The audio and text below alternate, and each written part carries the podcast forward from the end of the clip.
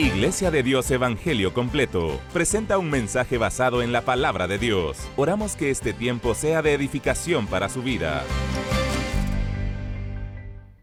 Muy buenos días, queridos hermanos, amigos que sintonizan la programación de Canal 27. Es un verdadero eh, gusto para mí poder saludarles en esta preciosa mañana. Hemos tenido días muy lluviosos en nuestro país, en nuestro bello país pero espero que usted se encuentre muy bien ahí en su casa, eh, finalizando este fin de semana y a la vez proyectándonos a esta nueva semana que ya estamos, mire, en el sexto mes del año, con la ayuda del Señor ha sido posible llegar hasta este momento. Y yo creo que si usted, así como yo, hemos confiado en la ayuda, en la provisión, en la gracia del Señor, en este mes que acaba de terminar, hemos visto la mano del Señor cuidándonos, respaldándonos y no nos ha hecho falta de nada. Y de seguro que así será este nuevo mes que el Señor nos está ofreciendo ahora. Llegamos a la mitad del año y yo creo que con la ayuda del Señor vamos bien, vamos eh, experimentando la gracia del Señor en cada momento. Qué bueno es el Señor. En esta mañana, queridos hermanos y amigos que sintonizan este, este mensaje, eh, quiero presentar un tema que creo que va a ser de mucha bendición para cada uno de nosotros. Le he puesto por nombre a este mensaje La grandeza del arrepentimiento.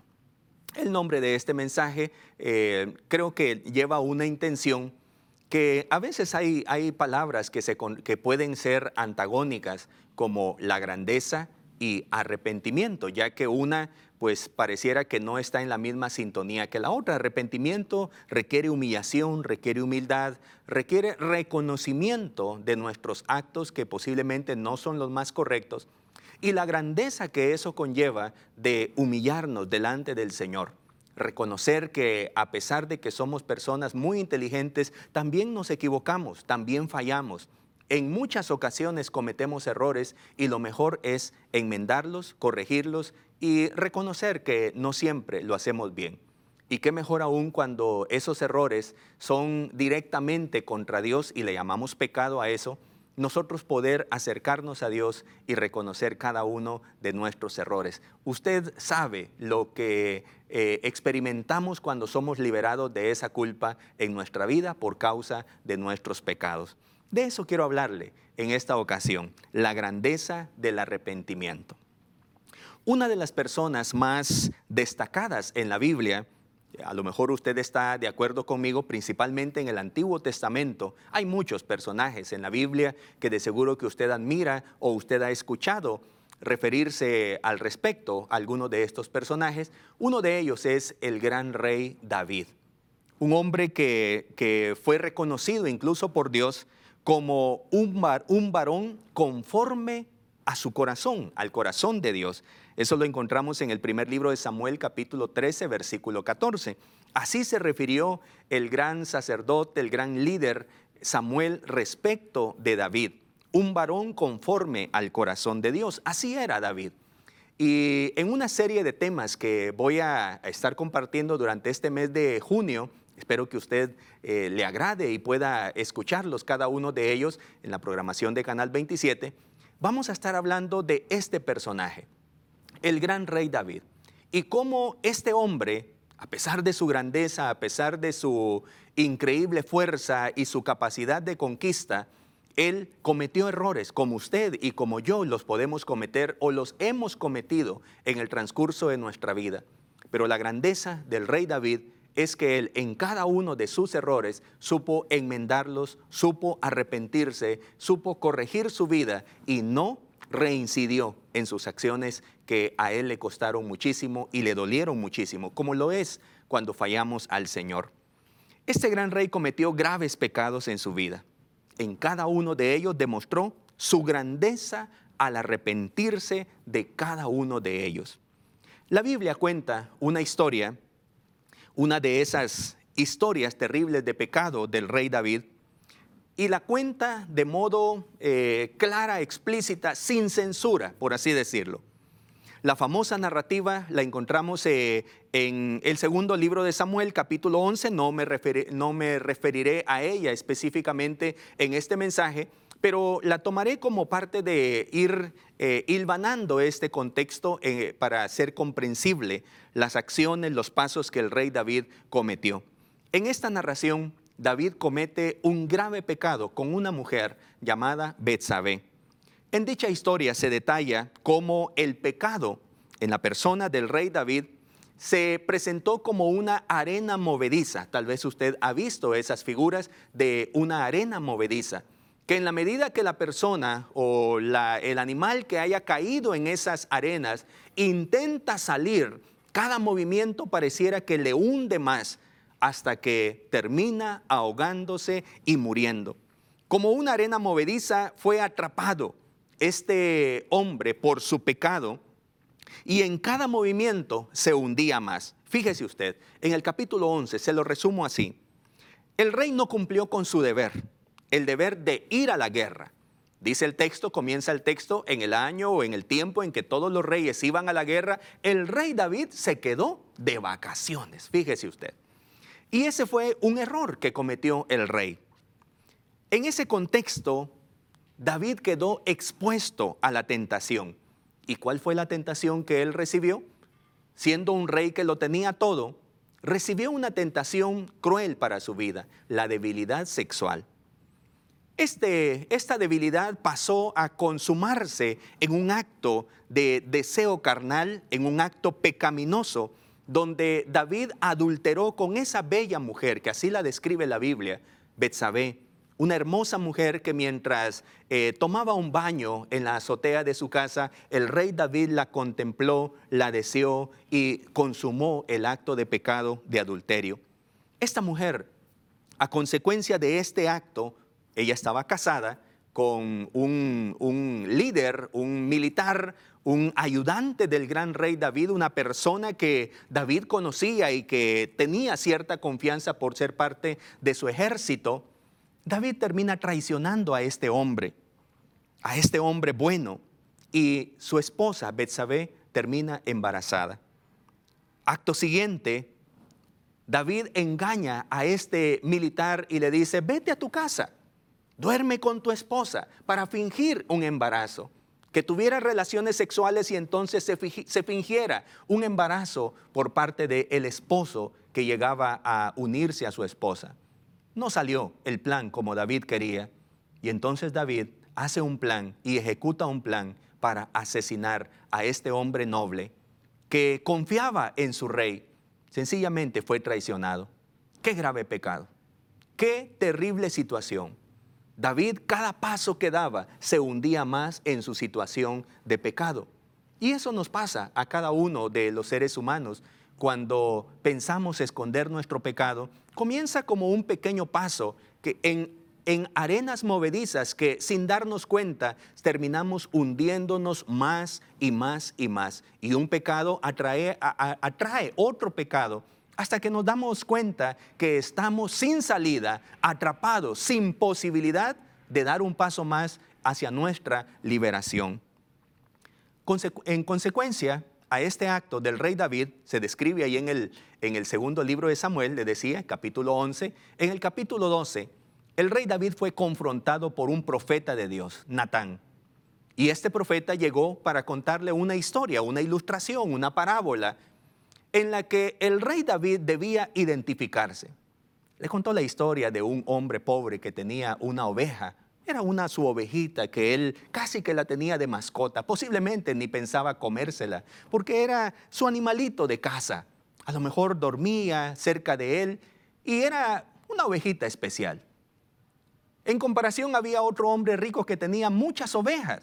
Y cuando a ese hombre rico le llegó una visita, en vez de tomar una de sus ovejas, fue y le quitó la única ovejita que tenía aquel pobre hombre. Dice la Biblia que el rey David se encendió en ira. Cuando el profeta le preguntó, ¿qué crees que le debe pasar a ese hombre malvado que tenía muchas ovejas? Y en vez de usar una de ellas para celebrar con su amigo que le había visitado, fue y le quitó la única oveja tierna de aquel pobre hombre que solamente tenía una. El rey se, encendió en ira, como cualquiera pudo haber juzgado ese acto desalmado. Y entonces el rey dice, ese hombre debe morir. ese canalla que le quitó a esa, a esa pobre persona su única propiedad, debe morir. Entonces el, profeta le revela al rey y le dice, ese hombre eres tú, rey. Y como consecuencia de lo que hiciste, todo está en el capítulo número 12 del, del, segundo libro de Samuel. Y como consecuencia de lo que hiciste en oculto, también tus mujeres, tus hijas, serán profanadas en público. Traerá vendrá consecuencia a tu vida, a tu familia, vendrá desastre, vendrá muerte. Si sembraste muerte, acarrearás muerte y destrucción para tu vida y para tu familia. Ciertamente, la pobre criatura que resultó de ese embarazo, producto del adulterio, sencillamente enfermó y murió. De esta experiencia, es muy interesante cómo el rey David la vivió. La Biblia nos habla, queridos hermanos, quizá respondiendo a una primera pregunta. ¿Por qué es tan importante entonces que el rey David y usted y yo cuando cometemos pecados nos arrepintamos de ellos? ¿Por qué no conviene que cuando usted o tal vez yo cometemos un pecado, no intentemos justificar nuestro pecado? No intentemos encubrir con, con nuestras acciones nuestros pecados. Y entonces querramos poner la cara de una persona que hace lo bueno, pero tal vez en el fondo ha cometido muchos errores y todavía no los ha confesado. ¿Por qué es tan importante el término, la palabra arrepentimiento? ¿Y por qué implica tanta grandeza el arrepentimiento? Según el Evangelio de Marcos, Jesús inició su predicación diciendo, el tiempo se ha cumplido y el reino de Dios se ha acercado. Arrepentíos y creed en el Evangelio, dice Marcos capítulo 1, versículo 15. Lucas también nos dice algo similar. Jesús terminó su, una conversación con sus discípulos antes de ascender al cielo y dijo, se predicará en su nombre, en el nombre de Él, el arrepentimiento y el perdón de pecados en todas las naciones dice la escritura en Lucas 24, 47. De esta manera Jesús establecía que el arrepentimiento es la sola pero inexorable, como se dice en algunos términos teológicos, la sola pero inexorable condición para recibir el perdón de Dios y ser restaurados a su favor. Y el perdón y el favor divinos nunca se le niega al que está genuinamente arrepentido. Note usted esta explicación de por qué es importante el arrepentimiento. ¿Por qué el rey David no tenía otra salida más que arrepentirse de su pecado? ¿Por qué es que él, habiendo sido confrontado por el profeta Natán, quien le descubrió, quien le desnudó y le dice, ese hombre canalla, que tomó la única la mujer preciosa, hermosa, querida por ese hombre de confianza tuyo. Ese acto de su mano te hace una persona inhumana, indigna. Necesitas arrepentimiento. El rey lo entendió. Y hay una verdad en toda la escritura que es un llamado a la responsabilidad que usted y yo tenemos de arrepentirnos de nuestros pecados cuando fallamos al Señor. Cuando nuestros actos ofenden a Dios, cuando nuestros actos son pecaminosos y rompen con la norma, la ley natural, el orden correcto, ético y bíblico, nosotros necesitamos enmendar esa culpa en nuestro interior, arrepintiéndonos de nuestros pecados. En una anécdota que encontré una ilustración, dice, recorriendo las escrituras, le preguntaron a la sabiduría, ¿cuál será el fin de los pecadores? La sabiduría contestó, el mal persigue a los pecadores. Proverbios 13, 21. Entonces le preguntaron a la profecía, ¿cuál sería el fin de los pecadores? Y ésta contestó, el alma que peque esta morirá. Ezequiel 18, 4.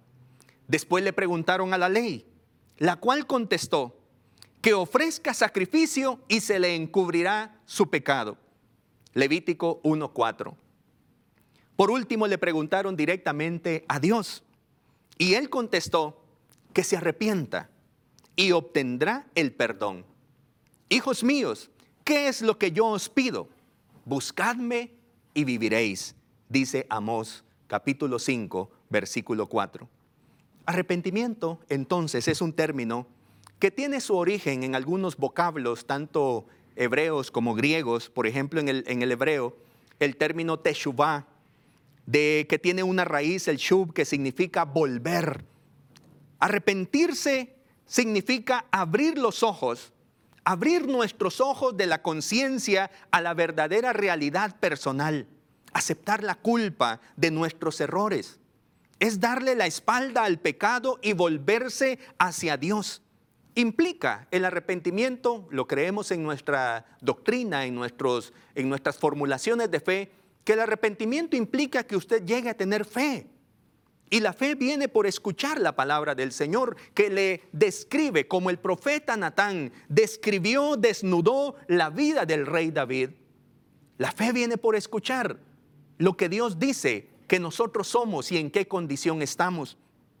Y esa fe provoca en nosotros una palabra que se llama conversión, darle un giro de 180 grados a nuestra vida abandonar el pecado para volvernos hacia Dios, sabiendo que Él nos ayudará y nos transformará la vida. Es un volvernos en dirección hacia Dios. Arrepentimiento es un cambio de actitud del hombre hacia Dios. La esencia del arrepentimiento radica en un total cambio de mentalidad, de donde viene una palabra griega metanoia, que significa cambio de mente, cambio de mente. Si antes yo digo, esto es bueno, y no me pasa nada, no creo que sea malo cuando se le descubre a la persona y se le confronta con la palabra de Dios y viene ese cargo de conciencia, entonces hay un giro en nuestra manera de pensar y en ahora a lo malo le podemos llamar malo y sabemos que no nos trae consecuencias favorables a la vida. ¿Qué es el arrepentimiento? Entonces, es una tristeza profunda por el pecado cometido. Y si usted ha experimentado arrepentimiento en algún momento por algún pecado cometido, como yo lo he experimentado en mi propia vida, lo que uno experimenta es tristeza profunda por lo que uno ha hecho. Este rey, el gran rey David, experimentó arrepentimiento esa tristeza terrible en su corazón que sencillamente le provocaba humillarse delante del Señor. A la vez se experimenta esa tristeza, el pecador abandona su pecado y lo arroja de sus pensamientos y decide totalmente en su mente no cometerlo otra vez. Y aquí es donde viene la participación de Dios, el Espíritu Santo, en nuestra ayuda para darnos la fuerza para salir adelante de esas arenas movedizas de pecado que cada vez nos hunden más y posiblemente llegamos al fondo, pero con la ayuda del Señor podemos salir de esa situación de culpa y de condena. En este mensaje, no solamente deseo explicarle lo que es arrepentimiento, sino también me gustaría ilustrarle a la luz de esta experiencia del rey David, cuáles pasos nosotros podemos dar como muestra de estar genuinamente arrepentidos. ¿Qué pasos deberíamos dar nosotros en nuestra exposición de arrepentimiento? Para que usted y yo lleguemos a demostrar genuinamente que estamos arrepentidos y entonces venga ese alivio a nuestro ser, a nuestra alma, por la culpa que llevamos encima. Puede ser a lo mejor por problemas que hemos tenido en casa en nuestra relación matrimonial que no la hemos sabido llevar bien y eso ha provocado consecuencias terribles a nuestra vida. Puede ser por pecados inmorales que usted haya cometido. A lo mejor la pobre madre que en su afán de liberarse se practicó un aborto y hoy no sabe cómo llevar el peso de esa culpa. No lo puede llevar. Eso le está hundiendo más la culpa nos hunde en la arena movediza del pecado y entonces cada acción que hacemos se convierte en algo más terrible todavía. hasta que llegamos a denigrar nuestra vida por culpa del pecado. ¿Qué pasos deberíamos dar? Durante este mensaje, usted escuchará un llamado que estaré haciendo con frecuencia. Arrepiéntase y déjele el resto a Dios. Si usted siente que su vida se ha hecho un nudo por causa del pecado, solamente el Señor le dice, arrepiéntete, el resto lo haré yo, dice el Señor. Solamente nos corresponde a nosotros de verdad reconocer delante del Señor nuestra culpa, nuestro pecado. La ayuda restante vendrá del Señor para que podamos salir adelante de esas profundidades, de ese lodo cenagoso que representa el pecado. Quiero hablarle entonces, por favor, si usted me acompaña al Salmo número 51. Es un salmo que se escribió, lo escribió el rey David como una oración en la que él expresaba una adoración, una oración profunda del corazón, como son los salmos. Cantos al Señor, alabanzas al Señor, pero de la experiencia profunda del corazón del hombre que la recita, que la escribe.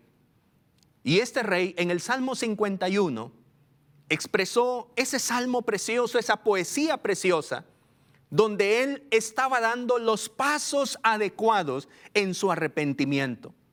Y creo que este salmo nos ilustrará de una manera muy clara en cuáles son esos pasos que debemos dar. Paso número uno, vaya conmigo al Salmo 51, por favor. Dice la escritura, ten piedad de mí, oh Dios, conforme a tu misericordia, conforme a la multitud de tus piedades, borra mis rebeliones. Lávame más y más de mi maldad y límpiame de mi pecado. Hagamos una pausa allí en la lectura. El primer paso que nosotros debemos exponer, expresar, demostrar, hacer en nuestra búsqueda, en nuestra expresión de arrepentimiento es acercarnos a Dios. No intente usted justificar sus faltas, sus pecados. No intente usted hacer obras de caridad por causa de su pecado. No intente usted cubrir su pecado con buenas acciones. Las buenas acciones son expresiones de nuestra gratitud porque Dios nos perdonó los pecados, pero no las buenas acciones son para cubrir nuestro pecado.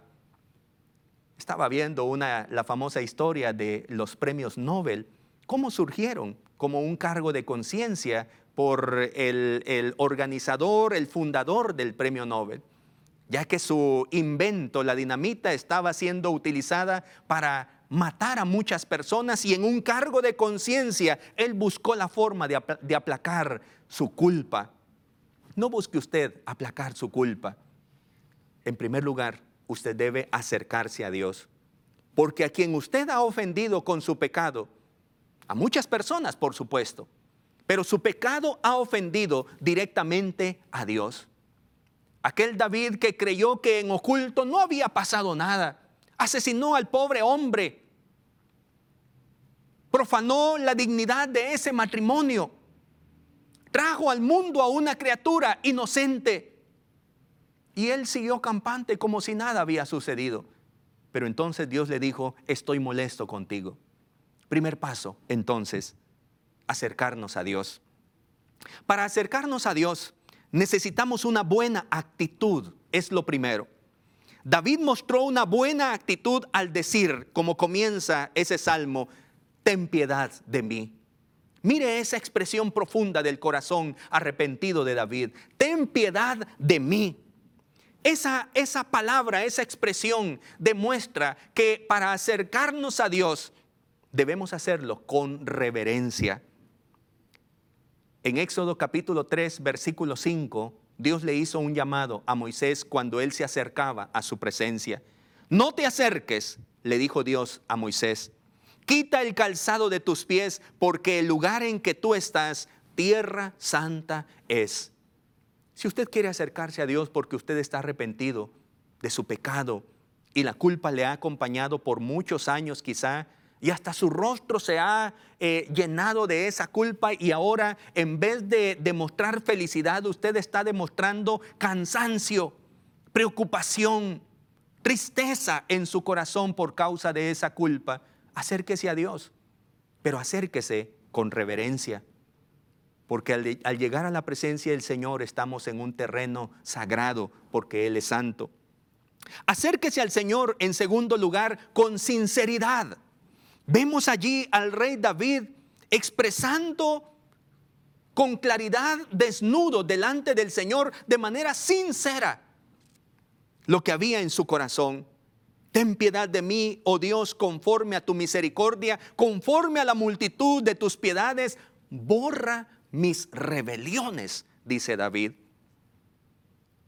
Dice la Biblia en Isaías 29, 13, porque este pueblo se acerca a mí con su boca, pero su corazón está lejos de mí. Si usted en verdad quiere expresar su arrepentimiento delante del Señor, hágalo con sinceridad, no de diente a labio, como decimos, de verdad con su corazón. También nos dice la Biblia en Hebreos 10, 22, acerquémonos pues con corazón sincero, en plena certidumbre de fe, purificados los corazones de mala conciencia y lavaos los cuerpos con agua pura. Hay una palabra en ese, en ese versículo, en, ese versículo 22, que nos demuestra, que nos expone, nos, nos impulsa a que si nos acercamos a Dios porque estamos arrepentidos, lo hagamos con sinceridad. Lo demostremos. Estemos dispuestos al cambio. Estemos dispuestos a enmendar nuestros errores. Y por último, cuando nos acercamos a Dios, debemos hacerlo con fe. La Biblia nos recuerda también en un versículo muy lindo que dice, acerquémonos pues confiadamente al trono de la gracia para alcanzar misericordia y hallar gracia para el oportuno socorro. Hebreos 4:16. El primer paso que dio el rey David, acercarse a Dios. Acerquémonos a Dios. Usted y yo somos personas de carne y hueso que fallamos, somos débiles, tropezamos y en vez de hundirnos más en la arena movediza del pecado, que un pecado acarrea más pecado hasta que nos acostumbramos a vivir en pecado, en vez de eso, en vez de profundizar más en el pecado, acerquémonos a Dios. ¿Cómo? Con sinceridad, con fe, con esa emoción, con esa humildad que Dios acepta cuando nos acercamos a Él. Segundo paso, Vaya conmigo ahora al versículo 3.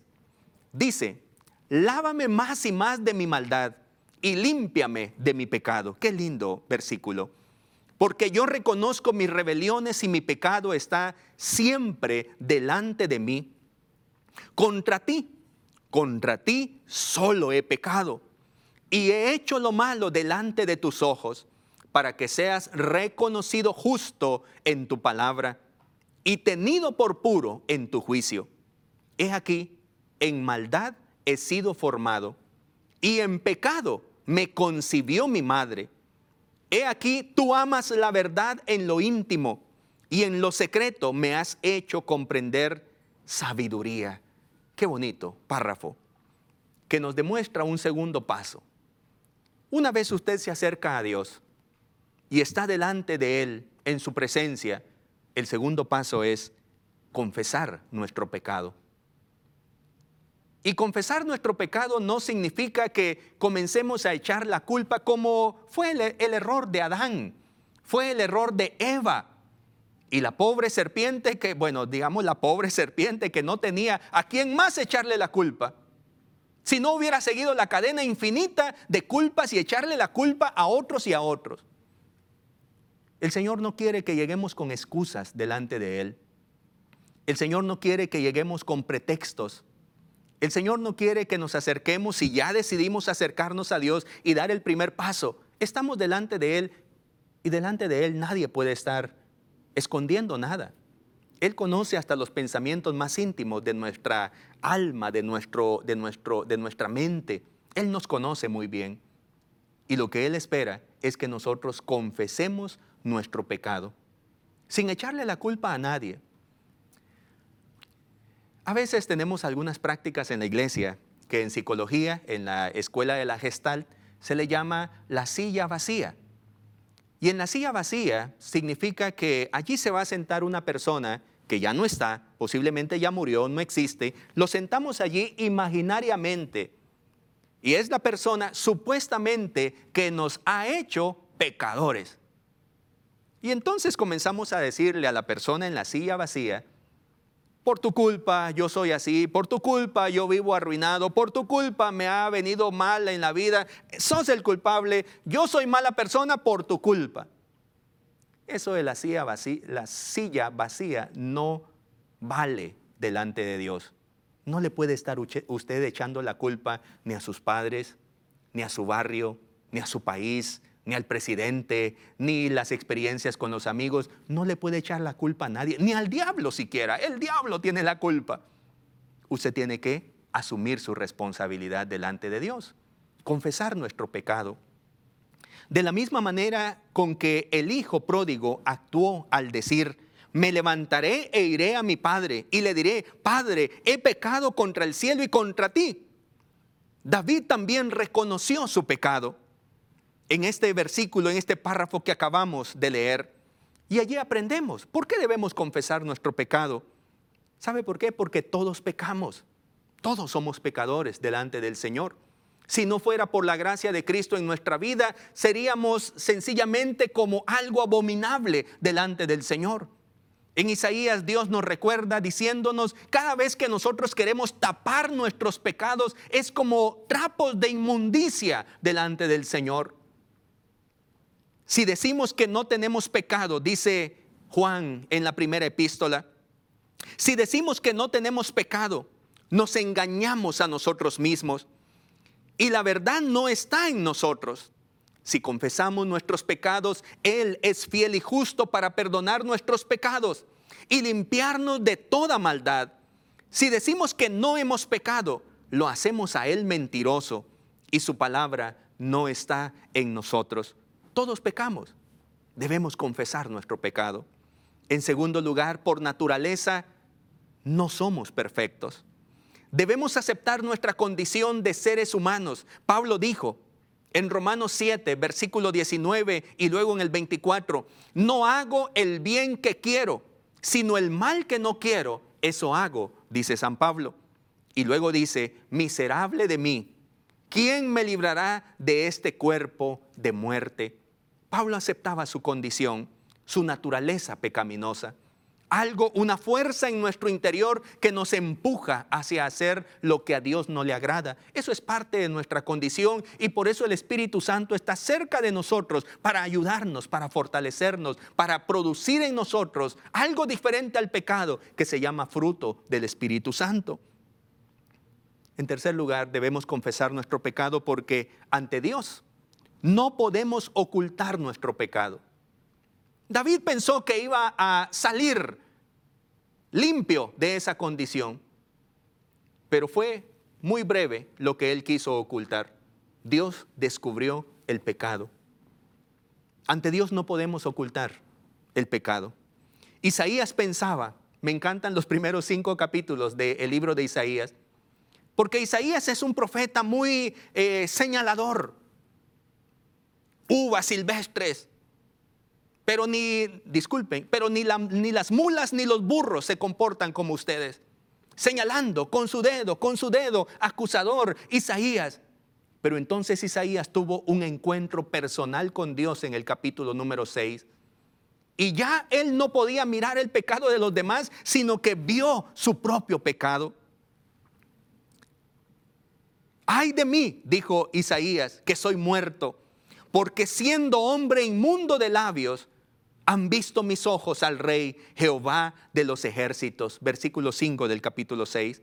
Aunque somos hijos de Dios, debemos reconocer nuestro pecado y aceptar que no somos perfectos. Entonces, arrepentirnos de esa condición de nuestros pecados, estar tristes cuando le fallamos al Señor. La Biblia dice, el que oculta sus pecados no prosperará. Esto nos ayudará a entender, entender a otros hermanos creyentes que al igual que nosotros no son personas perfectas. Hay un llamado del Señor para no tirar la piedra en primer lugar como aquella experiencia en Juan capítulo 8, versículo 7. Qué interesante, queridos hermanos. En segundo lugar, entonces, usted y yo, en esa, en esa actitud de arrepentimiento, en que no estamos bien, no nos sentimos cómodos con ese peso de culpa, usted debe acercarse a Dios. Yo me, yo me debo acercar a Dios para pedirle perdón. Cuando estoy delante de su presencia, no puedo estar diciendo, no te he fallado, Señor. Como el publicano, yo hago esto, yo hago lo otro, eh, eh, perdón, como el fariseo, yo hago esto, hago lo otro, ayuno, doy ofrendas y hago de todo. Pero aquel publicano se somataba el pecho y decía, ten piedad de mí, soy un hombre pecador. Delante del Señor debemos confesar nuestro pecado, porque somos personas que fallamos. Y principalmente si el Espíritu Santo le está a usted abriendo la conciencia de sus faltas, con más razón usted debe correr a la presencia del Señor y confesar su pecado. El tercer paso que el rey David dio. Del versículo 7 al versículo 12 leemos, Purifícame con hisopo y seré limpio. Lávame y seré más blanco que la nieve. Hazme oír gozo y alegría y se recrearán los huesos que has abatido. Esconde tu rostro de mis pecados y borra todas mis maldades. Crea en mí, oh Dios, un corazón limpio y renueva un espíritu recto dentro de mí. No me eches de delante de ti y no quites de mí tu santo espíritu. Vuélveme el gozo de tu salvación y espíritu noble me sustente. Aleluya. Este tercer paso es muy interesante y usted lo debe practicar también, como yo lo debo practicar, pedir el perdón y la restauración. Si en verdad nos hemos arrepentido, queridos hermanos, amigos, anhelaremos en nuestra vida la limpieza total de nuestros pecados. Anhelaremos no estar en esa condición que nos ha entristecido porque hemos ofendido a nuestro Padre amoroso Anhelaremos salir de esa condición porque a Dios no le agrada que estemos sumergidos en el lodo cenagoso. Anhelaremos nunca volver a ofender a nuestro buen Dios. Y aunque seguiremos en condición de seres humanos y posiblemente, sin que nosotros lo deseemos, fallemos, sabemos que Dios tendrá suficiente misericordia para ayudarnos. Esta limpieza puede ser dolorosa, pero siempre es necesaria. De esto aprendemos que solo Dios puede limpiarnos del pecado. Uno de los actos que hizo Jesucristo en la cruz del Calvario es expiar nuestros pecados, cubrir nuestros pecados, propiciar nuestros pecados. Significa que ya Dios no ve nuestro pecado, sino mira los méritos de Cristo en la cruz del Calvario, en su vida, en su ministerio. Y ahora nosotros podemos reconocer que solamente Dios nos puede perdonar nuestros pecados. Usted no puede hacer mucho para librarse de su pecado, pero si Dios le ayuda, Él lo puede hacer. Recuerde, arrepentirse nos toca a nosotros, el resto lo hará Dios. Hará Dios esa obra preciosa de purificación en su vida. Tenemos una deuda grande con el Señor, nos dice Lucas 7:41. La deuda puede ser de diversas clases, pero al final es una deuda que tenemos con Dios. El pecado es una deuda con Dios. No crea que el pecado es una deuda hacia el diablo, le debemos algo al diablo. Claro que no, la deuda es con Dios. A Él le hemos fallado, a Él le hemos robado, a Él le hemos faltado el respeto. La deuda es con Dios. Puede que no sea una deuda como la de David en su caso o en mi caso, pero, ¿cuál es la deuda que nosotros le tenemos a Dios? ¿Qué es lo que hemos faltado en hacer para Dios? ¿Qué personas, qué cosas nos ha pedido Dios que no hagamos y lo hemos hecho con alguna persona? Tenemos deuda con Dios y solo Dios puede cancelar esa deuda. No tenemos nada con qué pagar esa deuda, queridos hermanos y amigos. Por más que usted quiera golpearse el pecho o hacer obras de caridad, eso no puede pagar la deuda que usted tiene con Dios. Nuestro esfuerzo humano nada puede hacer para librarnos de la deuda, nos dice Lucas 7:42 en esa parábola. de aquellos que le debían al Señor, pero Dios sí puede restaurar nuestra vida. Por eso le digo que nos corresponde a nosotros arrepentirnos nada más. El resto lo hará Dios. Él, él decidirá cancelar nuestra deuda. Él decidirá hacer misericordia con nosotros y no darnos el castigo que merecíamos. Por el contrario, darnos lo que no merecíamos, su gracia inmerecida, sus favores, sus bendiciones. En la parábola que Jesús cuenta en San Lucas, el acreedor perdonó la deuda y entonces ambos deudores quedaron libres de culpa. Allí en San Lucas capítulo 7, versículo 42. La Biblia dice, ¿qué Dios hay como tú que perdona la maldad y olvida el pecado? Eso nos lo dice Miqueas capítulo 7 versículo 18. Luego nos dice Isaías 43 25, yo, yo soy quien borro tus rebeliones por amor de mí mismo y no me acordaré de tus pecados, dice Dios, aleluya. Así como el Hijo pródigo, el que se arrepiente puede ser restaurado a su dignidad anterior. Bendito sea el nombre del Señor. En este salmo aquel rey grande, poderoso, arrepintiéndose delante del Señor, le pide una cosa específica, perdóname, restaurame. No quites lo que antes me habías dado, devuélvemelo. Dame el gozo de tu salvación. No quites de mí tu Santo Espíritu. Aquellas cosas preciosas que hemos vivido en Dios, y que por causa de nuestro pecado se están alejando de nosotros, podemos pedirle al Señor, no me quites, devuélveme, restaurame, restaurame a la posición de hijo, restaurame a la comunión que he tenido antes contigo, Señor. Dame una vez más la unción del Espíritu Santo. Bendito sea el nombre del Señor. Y quiero terminar entonces este mensaje con el cuarto paso que dio el rey David en su restauración, en su expresión de arrepentimiento. En el versículo 13 dice, entonces enseñaré a los transgresores tus caminos y los pecadores se convertirán a ti.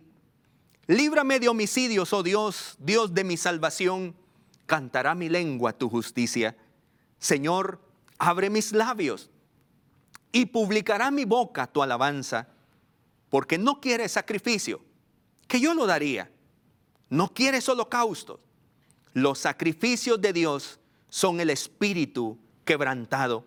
Al corazón contrito y humillado, no despreciarás tú, oh Dios. Aleluya. El, cuarto paso, finalizo este mensaje, hacer un pacto con Dios. Aleluya. Hacer un pacto con Dios. Hacer un compromiso con Dios. Y ese compromiso a veces eh, con nuestras fuerzas no es tan seguro. Pero cuando el Señor está con nosotros y nos ayuda, cuando los recursos de Dios, su Espíritu Santo, nos acompañan, nosotros podemos poner de nuestra parte y decirle al Señor, Señor, te he fallado, no quiero hacerlo más. Por el contrario, permite que en vez de tener esta actitud desleal, esta actitud que me ha traído culpa, permíteme tener esta nueva actitud. Esta nueva actitud es mi deseo. Este paso es muy importante, queridos hermanos, amigos. Afirma nuestra actitud de arrepentimiento. Demuestra que lo que estamos haciendo en verdad estamos conscientes y deseamos no volver a fallar. De nada serviría pedir perdón pedirle perdón a Dios y continuar en la misma condición de pecado. Ese arrepentimiento no vale. Cuando usted se acerca a Dios, a lo mejor lleno de culpa, y como se dice en psicología, usted hace un desahogo, una catarsis en el altar, llora, está dolido por la condición en que está viviendo, por la, vida de pecado que usted lleva y se quebranta y está en el altar incluso, llega a una iglesia, a un templo y llora allí delante del Señor. Pero sale de ese lugar y vuelve a la misma condición. La Biblia pone incluso figuras desagradables. Dice como aquella cerda recién lavada vuelve otra vez a enlodarse o como el perro que vuelve a su vómito. Así es aquella persona que regresa a su condición de pecado, dice la escritura. Yo sé, es muy desagradable, pero así lo dice la Biblia. Y de verdad que así es.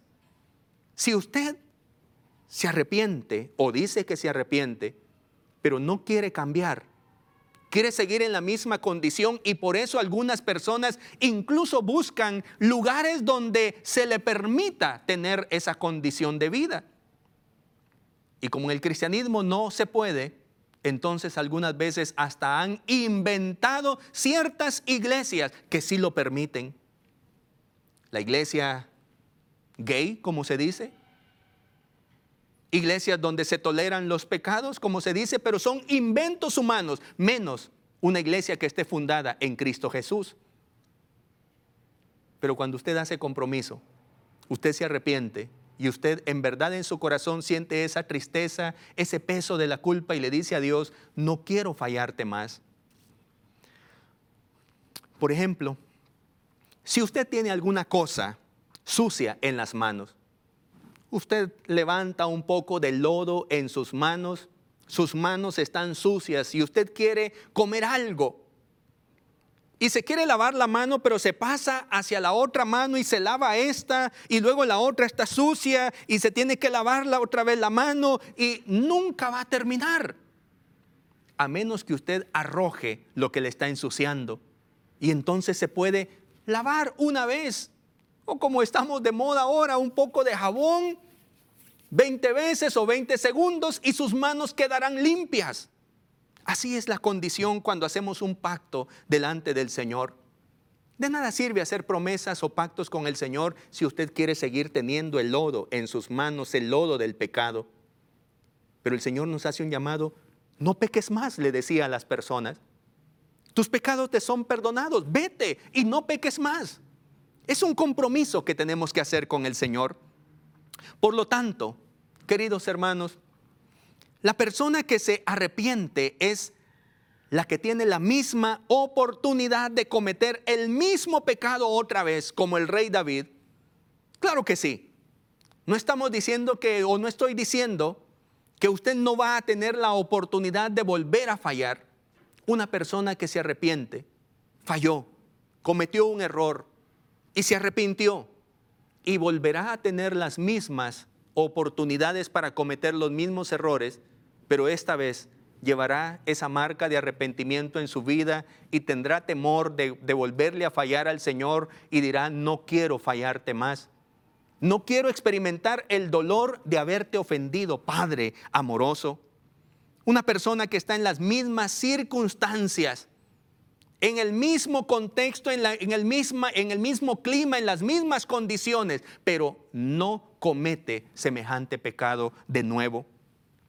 Después de esta falta, vemos allí en la historia que le refería en el segundo libro de Samuel, capítulo 11, capítulo 12. Después de esa falta, David nunca volvió a caer en el mismo error. Nunca, nunca. Él se arrepintió. Se arrepintió genuinamente. De la misma manera, si hemos pecado, hagamos nuevos votos con el Señor. Dispongámonos a dar frutos dignos de arrepentimiento, como era el llamado de Juan el Bautista en Mateo capítulo 3, versículo 8.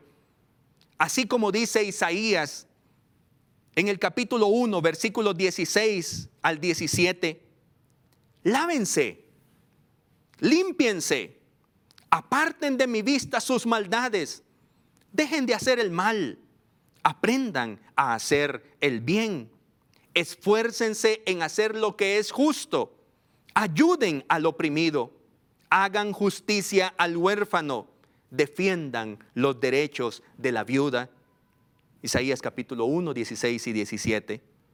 Hay un llamado del Señor entonces, y esta es una responsabilidad humana, es una responsabilidad suya. ¿Usted quisiera vivir en un lugar donde no exista mal y no exista la tentación de pecar?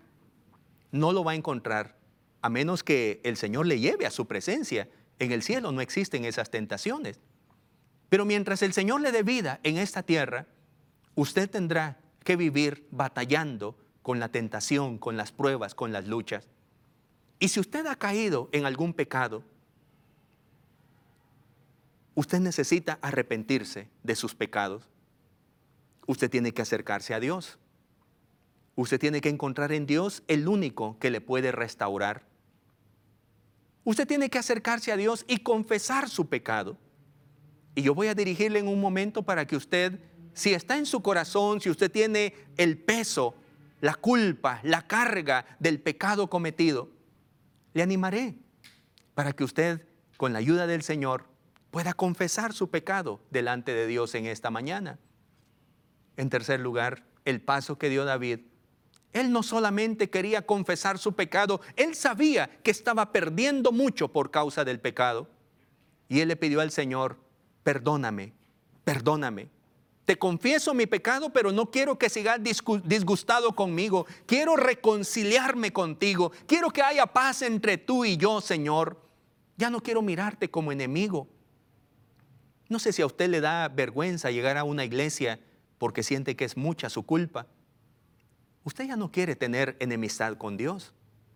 Usted no quiere llegar a una iglesia y sentir vergüenza, sentir que allí no es su espacio, sentir que allí hay gente que parece que tienen alas y usted está pero demasiado sucio.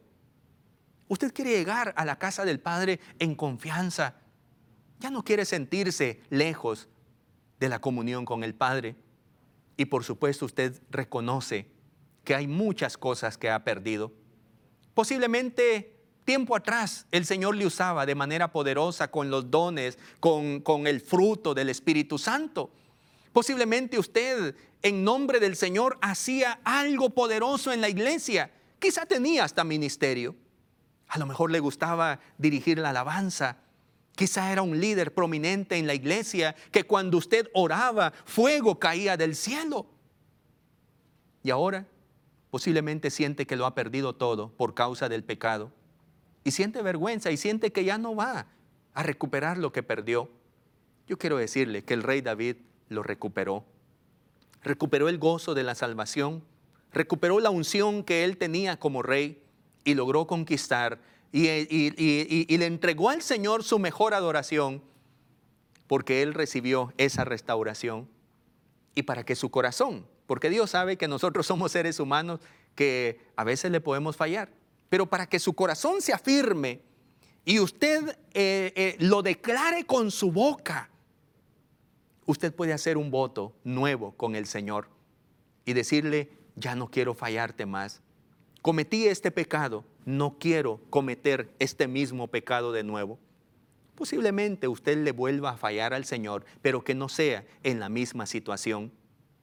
No vamos a ser perfectos y perfectos y vamos a seguir en la lucha de santificación progresiva mientras tengamos vida en esta tierra hasta que el Señor nos lleve a su presencia y entonces nuestro ser sea glorificado, transformado a su imagen.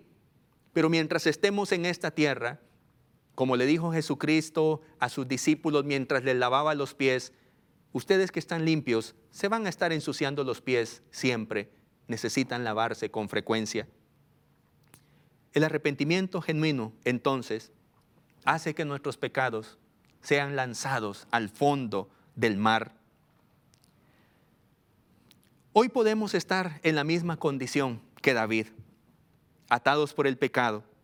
Así que podemos acercarnos a Dios, confesar nuestros pecados, pedir el perdón y la restauración y hacer un nuevo pacto con Dios. Esto es el verdadero arrepentimiento. Se nos pide arrepentirnos. El resto lo hará Dios. Antes de hacer una oración, quisiera leer lo que dice el Salmo 32. El Salmo 32 expresa una oración diferente del rey David. Y en esta oración el rey David experimentaba la bienaventuranza, la dicha de haber sido perdonado. Dice la Biblia, bienaventurado aquel cuya transgresión ha sido perdonada y cubierto su pecado. Bienaventurado el hombre a quien Jehová no culpa de iniquidad y en cuyo espíritu no hay engaño. Mientras callé, se envejecieron mis huesos en mi gemir todo el día, porque de día y de noche se agravó sobre mí tu mano. se volvió mi verdor en sequedades de verano. Mi pecado te declaré y no encubrí mi iniquidad. Dije, confesaré mis transgresiones a Jehová y tú perdonaste la maldad de mi pecado. Alabado sea el nombre del Señor. Con esa seguridad que nos da la palabra, yo quiero animarle a usted para que hagamos una oración de arrepentimiento en esta mañana, allí donde usted se encuentra. Allí, en esa actitud correcta, en esa actitud genuina de corazón humilde delante del Señor. Usted y yo somos gente de carne y hueso que fallamos, pero Dios es grande en misericordia. No permita que un pequeño pecado o grande, como sea, que usted haya cometido, no le conduzca a más pecados y de pronto usted se encuentre sumergido en arenas movedizas que siente que ya no podrá salir. Arrepintámonos ahora y demos gracias al Señor. ¿Ora conmigo usted? Hacemos esta oración. Padre, en el nombre de Jesucristo, te doy muchas gracias por tu palabra, porque tu palabra nos confronta y nos habla directamente al corazón. Y sabías que yo tenía necesidad de esta palabra, por eso la escuché, por eso la recibo en mi corazón. Hoy me acerco a ti, Señor, como lo hizo el rey David. Me acerco a ti porque tú eres el único. Tú eres el que puede perdonar mis pecados. Yo no puedo hacer nada por mi pecado, pero tú sí puedes perdonarme y limpiarme. En esta oración, Señor, yo te confieso mi pecado. Yo reconozco que he sido una persona que te ha fallado. Y antes de ir a desahogarme en otro lugar, yo te digo, Señor, me siento triste por haberte ofendido. Te pido con todo mi corazón que me perdones, que perdones mis pecados, que me laves más y más de mi maldad, que limpies mi corazón con un hisopo y purifiques mi vida. Te pido que restaures en mí las cosas que se pudieron haber perdido por causa de mi pecado Devuélveme el gozo de la salvación. Crea en mí, oh Dios, un corazón limpio. Que tu espíritu no se aparte de mí, Señor. En el nombre de Jesús, hacemos compromiso esta mañana de vivir para ti. Hacemos compromiso esta mañana de leer tu palabra para ponerla en práctica, por obra, obedecer a ella. Hacemos compromiso de cultivar más nuestra vida de oración para aprender a obedecerte, Señor, siempre. En el nombre de Cristo Jesús, te pido, Señor, que bendigas a mis hermanos y hermanas, a mis amigos que hicieron esta oración conmigo, porque han reconocido que como seres humanos te han fallado y con sus fuerzas no podrán quitarse la culpa de su pecado. Escucha nuestra oración, Señor, y danos la experiencia de ser libres de nuestros pecados. En el nombre de Jesús, amén y amén. Que la gracia del Señor quede con usted. Con la ayuda de Dios, nos veremos el próximo domingo en este mismo horario a través de Canal 27. Abrazos para ustedes. Esperamos que este espacio de enseñanza bíblica haya sido de bendición a su crecimiento espiritual. Este programa es una producción de Canal 27. Predicamos la verdad.